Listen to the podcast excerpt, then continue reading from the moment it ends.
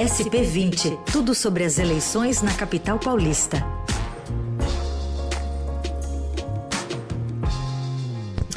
E a gente continua falando sobre a disputa aqui na cidade de São Paulo, rumo à prefeitura da capital, agora com a participação da repórter Adriana Ferraz, repórter de política do Estadão. Tudo bem, Adri? Tudo bem, bom dia, Carol, bom dia a todos. A gente conversou agora há pouco com o candidato do PSOL, Guilherme Boulos, e o questionamos sobre a questão é, racial, mencionando o fato ocorrido em Porto Alegre, né, no Carrefour, e como, enfim, ele poderia é, moldar ou, ou, agir de alguma forma para evitar que casos aconteçam, por exemplo, aqui na cidade de São Paulo. Ele é, é, falou sobre uma lista suja, né, que pretenderia, por exemplo, é, evitar com que essas empresas é, relacionadas a casos como esse é, consigam fazer algum tipo de licitação com o poder público, enfim, formas de se publicizar isso impedir a atuação dessas empresas ou cercear de alguma forma essa atuação por conta desse viés ou machista ou então é, racista. Como é que isso está influenciando nessa reta final da eleição aqui na capital, Adri? Olha, acho que ainda não dá para a gente mensurar isso, mas acho que está claro que o Boulos ele é, pegou esse gancho, né, que a gente fala no, no jargão jornalístico aí, e é um gancho muito importante para se debater realmente. Vale lembrar que a Prefeitura de São Paulo hoje não tem nenhum negro entre os seus secretários municipais. Nenhum. A única é, pessoa negra numa posição é, de hierarquia, de chefia, é a chefe da Guarda Municipal de São Paulo. Agora me escapou o nome dela, mas é uma mulher negra. É, de resto, não há nenhum secretário é, só subprefeitos negros na capital. A gente até questionou o prefeito Bruno Covas sobre isso, porque ele tem falado muito de combate ao racismo, mas não tem feito isso é, na sua própria gestão, né? Então, acho que o Guilherme Boulos, ele tem é, muito inteligentemente percebido é, esses, é, esses assuntos quentes, né? Esses assuntos que podem fazer que um eleitor nessa reta final vire o voto. Vários analistas têm comparado o que aconteceu aqui no Brasil, essa coisa vergonhosa para a gente, né? Que a gente pôde assistir um homem negro ser morto simplesmente porque ele é negro. Não tem outra justificativa, né? Vocês imaginam um homem branco de olhos azuis sendo sufocado por dois seguranças no shopping ou no mercado? Acho que ninguém imagina isso, né?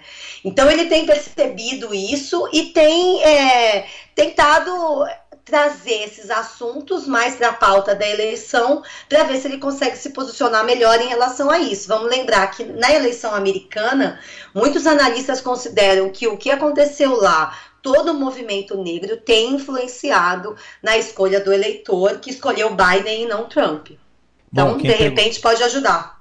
É, é, Adri, quem pegou gancho, carona, né, usou também como gancho esse assunto foi o próprio prefeito Bruno Covas, você citou a falta de negros no primeiro escalão e ele falou que num segundo governo dele haveria isso. Então ele também pegou esse gancho, né?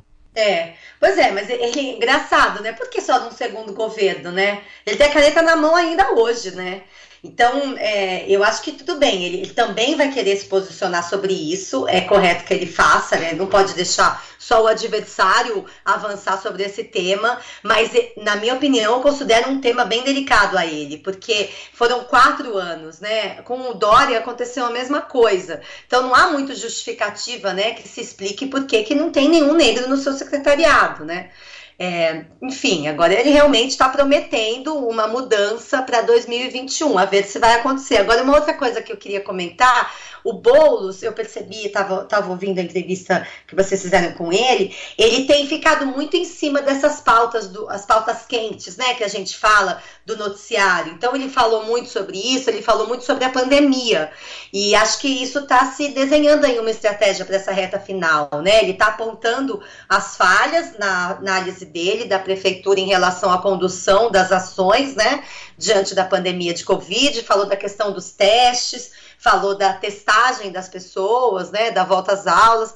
Então, acho que agora nessa reta final a gente vai ver bem isso, né? O Boulos querendo bater muito nas falhas da gestão, levantando essas falhas, e, por outro lado, o prefeito Bruno Covas querendo bater na inexperiência do Boulos, né? É, isso tem se mostrado muito recorrente nas propagandas deles, não sei se vocês estão percebendo, mas essa coisa de que, ah, ele não tem experiência de administração, na né, administração pública, que fato não tem.